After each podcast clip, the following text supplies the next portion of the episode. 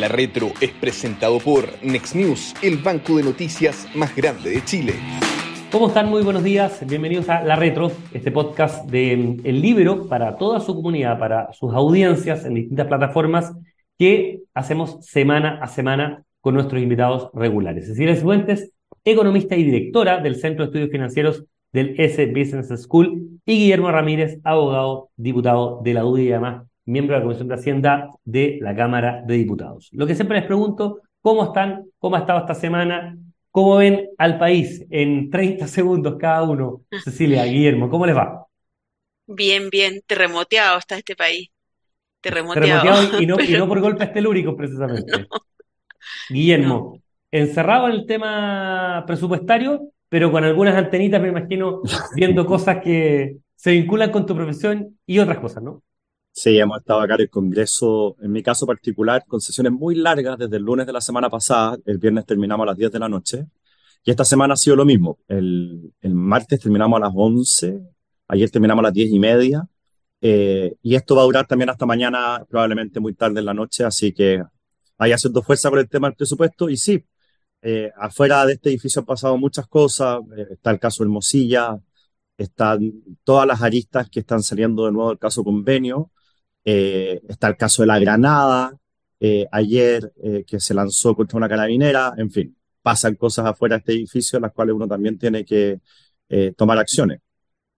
Lamentablemente hay una, una, sensación, una percepción de escalada de violencia, no solo en número, porque obviamente el número existe, sino también en, en la sofisticación del de el, aparataje, o sea, 16 asesinatos en dos semanas con, con arma de fuego en, en Santiago, en la región metropolitana, eh, el tema de la granada, el tema ya de asalto a carabineros, el tema de em, asesinatos a parceleros eh, en la región. O sea, una, no solamente, insisto, en números, sino también en, en la sofisticación y en la mm, violencia que se está dando. Bueno, será para otro día otro tema, pero obviamente preocupa porque eso además eh, se mezcla o va haciendo un increchendo de lo que normalmente ocurre, que hay una percepción que lo dice Paz Ciudadana, le dice el encuesta de mucho mayor em, sensación de posibilidad de un robo, todos obviamente lo conocemos, y bueno, no seguiremos en eso, pero lamentablemente es un telón de fondo que no, mm, no se nos escapa, no se diluye, ¿no es cierto? Está siendo cada vez más opaco y está con un ánimo que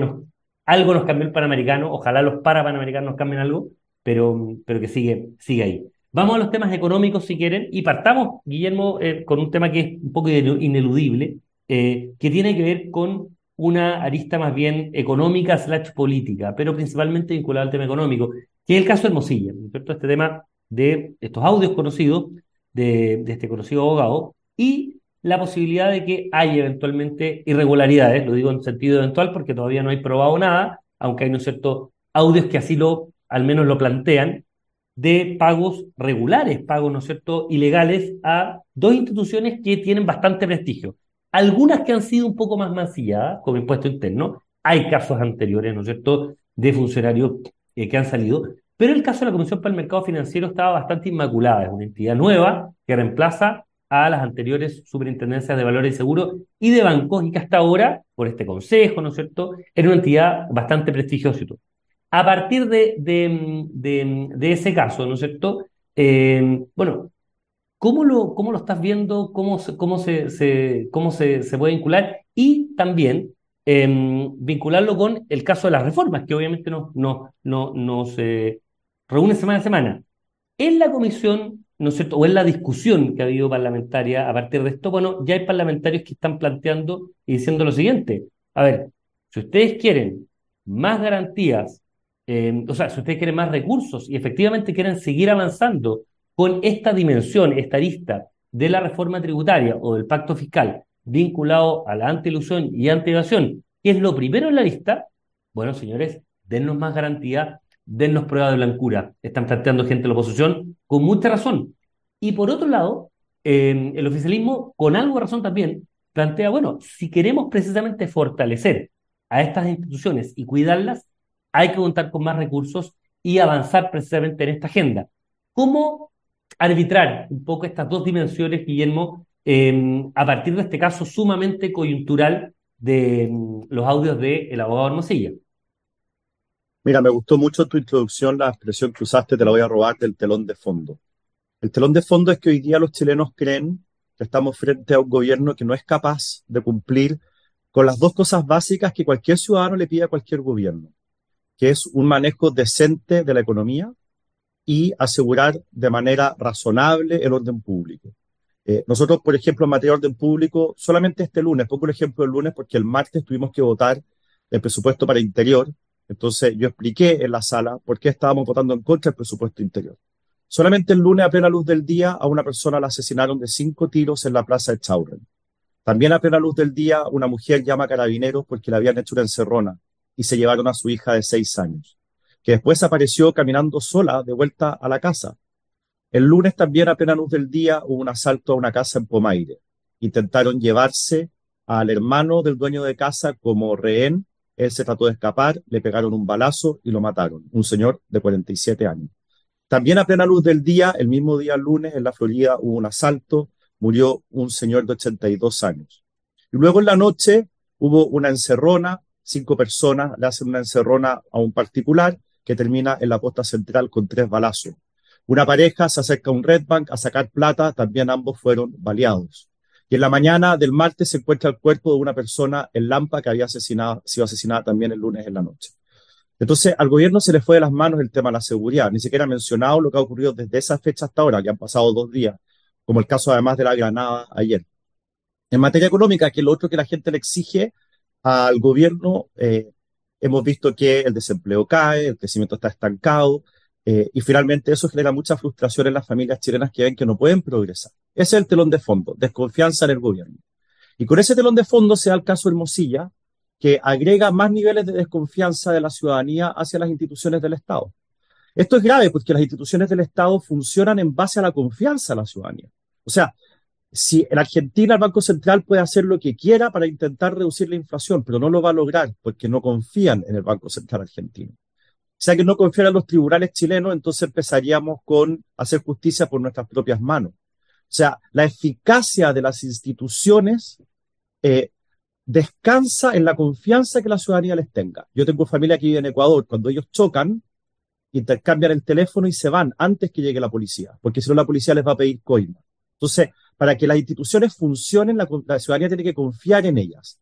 Y el caso Hermosilla lo que hace es generar una profunda o acentúa la desconfianza que hay en el Servicio de Impuestos Internos y que ahora va a empezar a recaer sobre la Comisión para el Mercado Financiero. Esto es grave porque son instituciones que no solamente tienen poder regulatorio, como el caso sobre todo de la Comisión para el Mercado Financiero, sino que además están ahí para fiscalizar. ¿Y esto qué tiene que ver con la economía? Que es tu pregunta. Bueno, hay innumerables estudios, papers, universidades, la Cecilia eso lo va a poder explicar mejor que yo, que explica que en aquellos países en donde hay más confianza en las instituciones, cuesta menos plata ser eficiente en sacar adelante políticas públicas. Y eso eh, también aplica para la recaudación. Es decir, es más fácil recaudar cuando hay confianza en el gobierno, en que la plata se va a gastar bien, y hay confianza en el servicio de impuestos internos, que cuando eso no es así. Y por lo tanto, si el ministro Marcel quiere recaudar más, él dice, bueno, esto también abre la discusión sobre que necesitamos más recursos para poder entregar un mejor servicio en el servicio y poder fiscalizar mejor.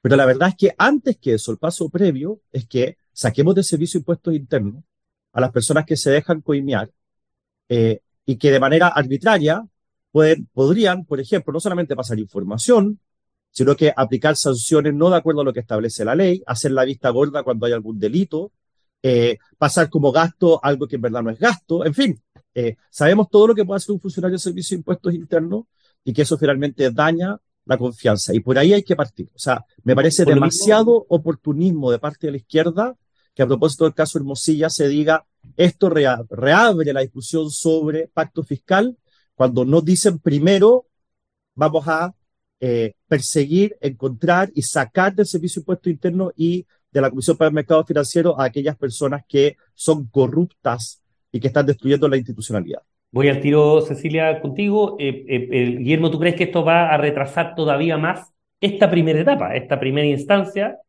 Lo veíamos en el audio ayer, yo les contaba antes de entrar, lo escuché completo, la hora, más de la hora y media, y en un minuto se dice, te costaba, te iba a costar 5 mil millones, finalmente pagaste cero, pagando, coimeando gamba. Hablan de 100 millones de pesos. En este audio, insisto, no digo que ocurra, pero al menos sí se dice verbalmente. Para decir, se reduce un gasto pagando una coima, al menos lo que se plantea en la primera media hora, por cierto, los que lo quieran escuchar de estos audios que están disponibles en los medios de comunicación. Em, pero tú crees que se va a retrasar, se va a trabar precisamente por esta discusión, Guillermo, muy corto, y voy con Cecilia en este tema. Te lo respondo en una frase, va a depender de cuánto demoren en descubrir quiénes son las personas al interior del Servicio de Impuestos Internos que trabajan para su bolsillo y que no trabajan para el país, que favorecen a gente corrupta, lesionando la recaudación eh, del servicio. Porque al final, una persona que debía pagar 5 mil millones de pesos eh, y que termina zafando, o sea, el fisco va a recibir 5 mil millones de pesos menos, pagando una coima de 100 millones, como lo dice mismo, eh, el mismo abogado Hermosilla en el, en, el, en el audio, te salió súper barato. Yo conozco los precios de mercado y te salió súper barato. Claro, la conversa de Daniel, este Daniel Sauer con Leonarda, Leonarda Villalobos. Cecilia, el, lo que planteaba Guillermo desde el punto de vista de, el, no digo costo económico general, sino que de, el tema de la confianza, que es fundamental para que las instituciones funcionen. ¿Cómo estás viendo esto y de qué manera responde un poco lo que le preguntaba Guillermo? Em, ¿Carta blanca para impuestos internos precisamente para defendernos frente a este tipo de situaciones o pruebas de blancura hasta el cansancio precisamente para hacer bien la pega? Bueno, efectivamente, y tomando el punto de lo que planteaba Guillermo, todos los estudios recientes sobre desarrollo económico muestran que las instituciones son clave. Y cuando uno habla de, este deterioro que tiene Chile en la última década, que ya es evidente, no ha habido crecimiento, y cuando uno dice, ¿por qué dejó de crecer la economía? Eh, es porque hemos perdido lo que siempre se consideró que era una fortaleza de Chile, sobre todo en el contexto de América Latina, que era la seriedad de nuestras instituciones. Las instituciones se han debilitado fuertemente, se ha debilitado el Estado de Derecho. Esto es otra muestra más de eso. Ahora, a mí me llama la atención que el gobierno hable de evasión y elusión. Efectivamente, aquí hay evasión de impuestos, pero, pero no hay evasión de impuestos porque un privado paga menos de lo que quiere y de, desde esa forma engaña al servicio en el fondo de impuestos internos. Aquí lo que hay es cohecho en el fondo, o sea, alguien que coimea a un funcionario de impuestos internos para pagar menos impuestos de los que tiene que pagar. Entonces, yo creo que aquí el gobierno usa esto para llevar agua a su molino en forma un poco equivocada, porque el problema fundamental no es el problema de evasión y elusión tributaria. Aquí es un delito mucho más grave, considero yo. Aquí es corrupción directamente. Aquí están involucrados funcionarios públicos. Entonces, a mí me llama un poco la atención eso. Ahora, también me llama la atención esta idea de, ah, es que entonces las instituciones del Estado necesitan más recursos. Porque cuando uno mira lo que ha pasado en la última década, el gasto del gobierno ha aumentado un 5%, real, un 5 real promedio por año, mucho más de lo que ha crecido la economía. Y y claro, uno dice, bueno, es que son más transferencias del Estado, pero si nos vamos solo al ítem como de burocracia estatal, o sea, cuánto ha aumentado el gasto en bienes y servicios del Estado y cuánto ha aumentado el gasto en personal, la cifra es bastante parecida, es un 4,8% promedio por año en términos reales de aumento de ese gasto. De hecho, en la reforma del 2014, en la reforma tributaria de Arena, se le, asignaron recursos bastante cuantiosos a impuestos internos para avanzar en el control de la ilusión y la evasión, y vuelven entonces a decirnos lo mismo, no, es que aquí necesitamos más recursos para las instituciones del Estado. Entonces uno tendría que decir, es que ya les hemos estado dando muchos recursos durante décadas, y parece que la situación en vez de mejorar, empeora en términos del funcionamiento de las instituciones del Estado. Claro, uno podría decir, mira, estas cosas antes pasaban y no se sabían, puede ser, pero lo que está claro, lo que es evidente, es que tenemos fallas muy graves en el funcionamiento del Estado, a pesar de que le hemos entregado cuantiosos recursos al Estado en la última década. Entonces, el problema no es ese, parece. Es interesante decirla porque un 4,8% real implica, tú me corregirás, pero una inflación del 5 o 6 en los últimos, el promedio de los últimos 3, 4 años, más o menos estará en eso, eh, implica un 10, un 11% nominal, eh, y por lo tanto, sería interesante ver qué empresa privada o qué sector del mundo privado ha tenido crecimientos de esa envergadura en personal que no impliquen obviamente que haya, se haya expandido muchísimo, eh, que, que, puede ocurrir, ¿no es cierto?, una minera, una faena, pero entidades que han tenido un crecimiento más bien vegetativo, como es el Estado, sí, es cierto, se han creado algunas nuevas regiones, es, pero para el total, para la masa más bien marginal, con crecimientos de 10, 11% nominal, son en 3, 4 años 40% más, o sea, casi, casi un 50% más en 5 años. Entonces, es, es, es, un muy buen argumento desde el punto de vista de cómo sí se le han entregado recursos, sí se le han llegado recursos en el último lustro, y sin embargo, la eficiencia de, esos, de esa gestión de recursos y los enquistamientos de corrupción que pareciera haber en este tema, bueno, no, no, han, no han logrado hacer mella en esto eso es lo que muestran las cifras, en el fondo, la, la, situación.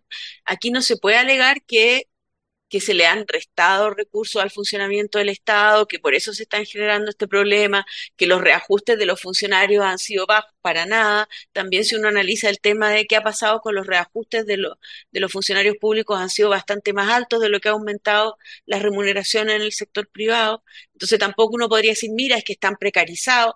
No, la verdad que desde el punto de vista de recursos, yo considero que no hay ninguna excusa para, por lo que está pasando, ir a decir es que necesitamos más recursos. Yo creo que para nada. Guillermo, y, el, y, el, y además... Perdona, y esta voracidad de mayores recursos, perdón que lo diga, ha hecho que la deuda también del país haya aumentado. a ver, la deuda chilena hoy día es 40% del PIB, que es una cifra normal, si uno mira como el plano internacional. Lo preocupante es que hemos subido en 10 años de 8 a 40, o sea, lo hemos quintuplicado, es la, eh, es la trayectoria. Eh, y, y, la verdad es que si uno mira esa cifra, eh, uno se da cuenta de que esto tiene un impacto directo en los intereses que el Estado paga. O sea, nosotros hace 10 años pagábamos 1.500 millones de dólares en intereses al año. Hoy día estamos pagando 4.000. 4.000 millones de dólares es el presupuesto de vivienda y economía juntos. Entonces, eh, y economía tiene adentro todo, hasta Corfo. Bueno, Corfo creo que queda afuera. Toda la voy a Pyme, en fin. Entonces, todo. Entonces, eh, la verdad es que eh, hemos estado en el último año con una lógica de, de, voracidad de recursos por parte del Estado, que es una locura, en circunstancias que la economía chilena desde el año 2014, con la reforma del ministro Arena, se estancó y no está dando el ancho. Cuando Cecilia dice, mire, esto ha crecido 5% al año, estamos hablando de que eso significaría, si se mantiene, duplicar cada 14 años eh, la cantidad de recursos que se reciben. Y me pregunto si los chilenos están recibiendo van a recibir después de 14 años el doble de sueldo, haciendo lo mismo. Eh, porque eso es el crecimiento económico. Eh, y la verdad es que estamos muy lejos de eso. Estamos completa, total y absolutamente estancados. Y con un desempleo que sube, hay gente que lamentablemente ha visto bajar sus ingresos a cero que es términos reales, además, además el cálculo de interés compuesto, además en términos reales, eh, con una inflación como la que afortunadamente ahora en 5, en 12 meses, pero, pero bueno, que ha, que ha, que ha crecido. Para ir cerrando, Guillermo, en esto, eh, la, Cecilia has dado argumentos desde el punto de vista más, más con números, digamos, con, con datos, como siempre lo hace ella, muy, muy bien. Desde la discusión política, eh, este es muy probablemente un caso que va a seguir increciendo. Yo veo muy, muy dificultoso que esto se guarde bajo la alfombra en una, dos, tres días. Probablemente sigue en semana. Está el Ministerio Público ya, los medios están muy atentos. Obviamente hay gente muy conocida. En fin, está, el tema. Em, ¿Cómo ves que va a ser el devenir político de, de esta discusión? Engarzando el tema de impuestos internos con CMF, o sea, institucionalidad, el tema confianza, el tema recursos y la discusión política parlamentaria y gubernamental a partir de todo esto. ¿Cómo ves que, obviamente no tienes una bola de cristal, pero mucha experiencia sí, cómo ves un poco que se puede venir en los próximos meses este tema? A ver, yo, siempre estoy convencido de que hay temas que caen por su propio peso. Hay como ideas que están flotando en el aire, propuestas que están flotando en el aire y de repente algo pasa que maduran y uno se ve como forzado a hacerse cargo del tema y legislar. Eh, como que hay ciertas cosas a las que de repente les llega la hora. Eh, en el último tiempo hemos eh, legislado acerca de delitos económicos, también hace un tiempo se legisló subiendo las penas eh, para los funcionarios públicos que cometen este tipo de delitos, eh, pero creo que llegó la hora de revisar bien la institucionalidad en el sentido de cómo hacer para que sean más impermeables a estas lógicas de corrupción. Porque el viejo adagio latino, los romanos lo decían, eh, la corrupción de lo mejor es lo peor. Es decir, cuando se corrompen los jueces o se corrompen la policía, se corrompen aquellos que están llamados a mantener eh, la probidad, eh, eso es lo peor. La corrupción de lo mejor es lo peor. Y por lo tanto nosotros tenemos que hacer cargo de eso, porque que, que hayan abogados inescrupulosos o empresarios inescrupulosos es una cosa muy mala, los tribunales tienen que hacer su pega, perseguir y castigar. Pero es aún peor que eso, que nuestras instituciones se corrompan. Y creo que lo que le corresponde al mundo político, así como a los tribunales les corresponde perseguir a estas personas y castigarlas, al mundo político lo que le corresponde es hacerse cargo de esta institucionalidad que hoy día está fallando, eh, para que podamos tener estándares de país desarrollado, pues, de mundo desarrollado. Este tipo de cosas ocurren en Estados Unidos y a los cinco minutos tienes a la gente en la cárcel cumpliendo penas muy largas. Eh, y quizás llegó el momento de empezar a mirar lo que hacen ellos. Cecilia, desde la reflexión, tú has participado en muchísimos directorios, tienes un vínculo con el mundo privado permanente, regular, como asesora, vincular, ¿no es cierto?, en temas de gestión, en esto. Eh, dos preguntas quizás. Uno, ¿te sorprendió el, em, insisto, a nivel de los audios, porque todavía no lo sabemos, pero a nivel de los audios, la descripción de las mismas personas, ¿te sirvió, te, sorprendió el nivel de profundidad y putrefacción, o sea, la dimensión del tema, por un lado? Y segundo, eh, ¿qué se puede hacer desde el sector privado para cortar de raíz, como dice Guillermo, y tener penas que realmente signifiquen una disuasión absoluta de personas inescrupulosas que traten, tanto en el sector público como en el sector privado, de hacer trayectos largos, hacer eh, caminos cortos y saltarse la institucionalidad, que es lo que nos rige a todos y que lo que corresponde cumplir. A ver, respecto a la primera pregunta, sí, la verdad que me sorprendió o sea, fue muy chocante escuchar a un abogado diciendo lo que estamos haciendo es un delito. Eso es, es, bien impactante. Yo, la verdad que hemos tenido varios escándalos de corrupción en Chile en el, último tiempo.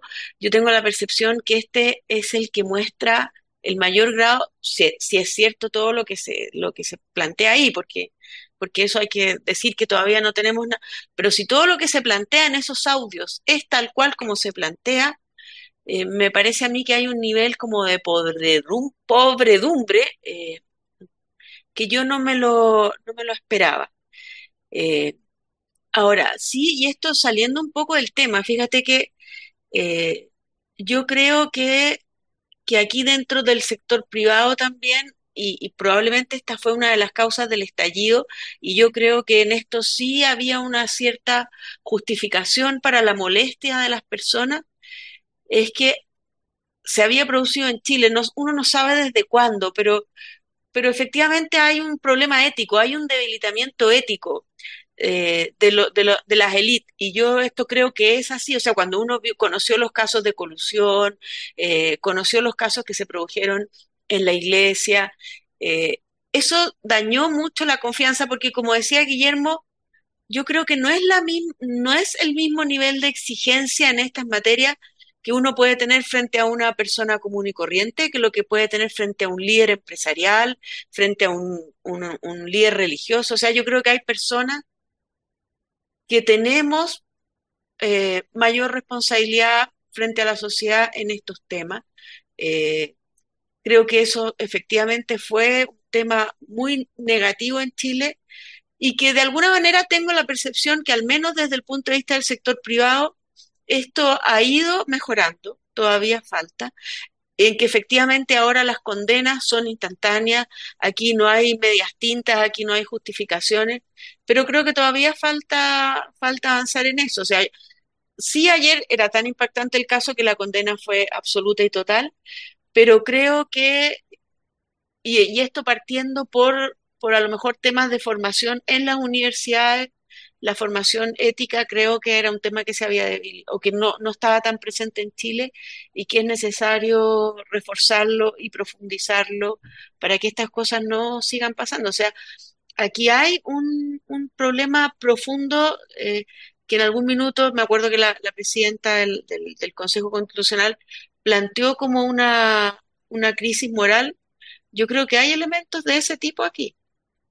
absolutamente. O sea, en, yo creo que uno de los grandes problemas que hay, en, eh, efectivamente, sí, y es probablemente la sensación de que las élites, o las élites, ¿no es cierto?, no tenían un camino distinto, un pago distinto, es lo que es una de las razones de, esta efervescencia social que después ciertamente se, plasmó en violencia, en delincuencia, en anomia, como decía Cristian Barken, pero, pero claro, el origen tiene una dimensión de efervescencia que es bien razonable, ya vinculado con, con algunas cosas. Quizás para ir cerrando, ya como un, elemento algo distinto, siempre vinculado a temas de tramitación, em, le quería preguntar al diputado Ramírez un tema que tiene que ver con aspectos de formas incluso, y de fondo también. Él, él, me va a decir, yo sé que es tema de fondo.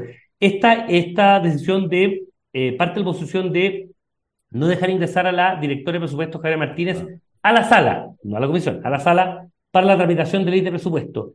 ¿A qué se debe y cómo se justifica? Porque ha generado muchísima molestia en el oficialismo, en algunos analistas también, incluso a través de cartas, ex ministros de Hacienda vinculados con la concertación, lo han cuestionado, pero em, desde el diputado Sauerbaum hasta los sectores gente republicana ha defendido eh, el que no haya unanimidad y por lo tanto se le ha impedido precisamente por su vinculación en el caso convenio. Guillermo, ¿cómo o qué argumentos hay precisamente para evitar que la persona que gestiona el tema, lo habíamos conversado alguna vez acá, no pueda entrar y no pueda defender sus puntos de vista frente precisamente a las personas que hemos sido o, a las personas que han sido elegidas eh, para representar a todos nosotros? A ver, yo me, han hecho esta pregunta muchas veces desde mucho antes de esta sesión, desde ya hace más de un mes, que en distintos programas de televisión y radio me preguntan, y yo desde, ese, desde esa época he dicho exactamente lo mismo. Me parece mal que no se deje entrar a la subsecretaria a la sala. Eh, la justificación de quienes lo impiden es obvia, ¿cierto? Acá hay casos que se están investigando por el caso convenios y el nombre de ella, de la directora de presupuesto, aparece vinculada a esto una y otra vez también se le culpa de haber dejado forados en el presupuesto anterior que permitieron que todo esto ocurriera. Esa es la justificación. Pero la verdad es que en la discusión de una ley de presupuesto, más allá de ese gallito político, yo no sé en qué beneficia a Chile que la directora de presupuesto no pueda estar ahí en la sala para resolver dudas. Del mismo modo, porque esta fue la forma, en el fondo, de, de la izquierda de vengarse, que siempre para la ley de presupuesto se hace una autorización especial para que los eh, asesores de cada una de las bancadas puedan entrar a la sala. La gente no tiene por qué saberlo, pero a la sala de la Cámara de Diputados y del Senado no puede entrar nadie, salvo los senadores o diputados eh, y los funcionarios habilitados para eso. No pueden estar alcaldes, nadie. Eso es un lugar como una especie de cosa media sacra. Eh, y siempre para de presupuesto se da la autorización especial de que puedan entrar, puedan estar los asesores, porque nosotros tenemos 600 votaciones al día tampoco están los asesores. Entonces, sin los asesores de cada una las bancadas allá adentro, sin la expertise de la directora de presupuesto, yo me pregunto, ¿y eso en qué beneficia a Chile? Eh, es al revés, la ley de presupuesto corre riesgo de cometerse errores en la tramitación. Así que, este tipo de cosas que yo creo que la gente no entiende, eh, salvo los extremos, cuando dicen, bien, bien, por fin se pusieron los pantalones, no va a entrar la, la directora de presupuesto, yo no soy normalmente de esas barras bravas. Esta, Guillermo, esta percepción eh, tuya o esta visión tuya política es más bien mayoritaria en la oposición porque al final se necesitaban pocos votos para no tener unanimidad en el tema, o es más bien mayoritaria y tú estás minoría. Basta que una persona, una, de los 155 se niegue a que entre alguien que no está autorizado por ley, eh, y, no puede entrar. No, por eso decía, eh, para que, decirte que cuando, cuando el presidente de la Cámara pidió la unanimidad para que entrara la directora de presupuesto, no la dieron, levantaron la mano en contra eh, diputados del oficialismo y de, eh, o bueno, de izquierda como antigobierno y también de la oposición. no es solamente que algunos parlamentarios de oposición no quisieron dar la unanimidad. Así que, en fin, así está la cosa. Cecilia, quizá una última reflexión a partir de esto, de, de, la posibilidad, de la, de, perdón, de la, de la imposición de, o de la, de la desautorización para que el director de presupuesto pueda entrar a discutir lo que ella trabaja todo el año, que es la ejecución del presupuesto y obviamente siempre a partir de fines de eh, septiembre y durante octubre la tramitación y noviembre la tramitación de lo que va a ser el erario para el gasto del próximo año.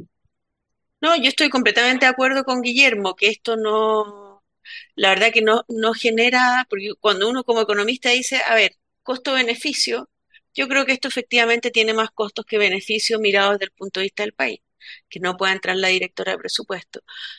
Eh, ahora, a mí me, me, llama la atención en este caso convenio, eh, que todavía siento que falta de parte del gobierno una condena clara, absolutamente clara, a que aquí hubo delitos, porque al momento lo que se plantea es que no, aquí en el fondo, y es un poco una columna que escribió Marcela Cubillo, esta idea, oye, la puerta está abierta, así que no, no me digan nada si yo entro a robar, si la culpa es tuya por dejar la puerta abierta. Entonces, esa actitud del gobierno de, oye, si nosotros, bueno, se podía, entonces, ¿qué? No, no nos pueden criticar por eso. Esa parte a mí me llama la atención, como que no hay una, y volvemos un poco a este tema ético, como que hay una, no hay una condena clara de, aunque te dejen la puerta abierta, tú no puedes entrar a robar.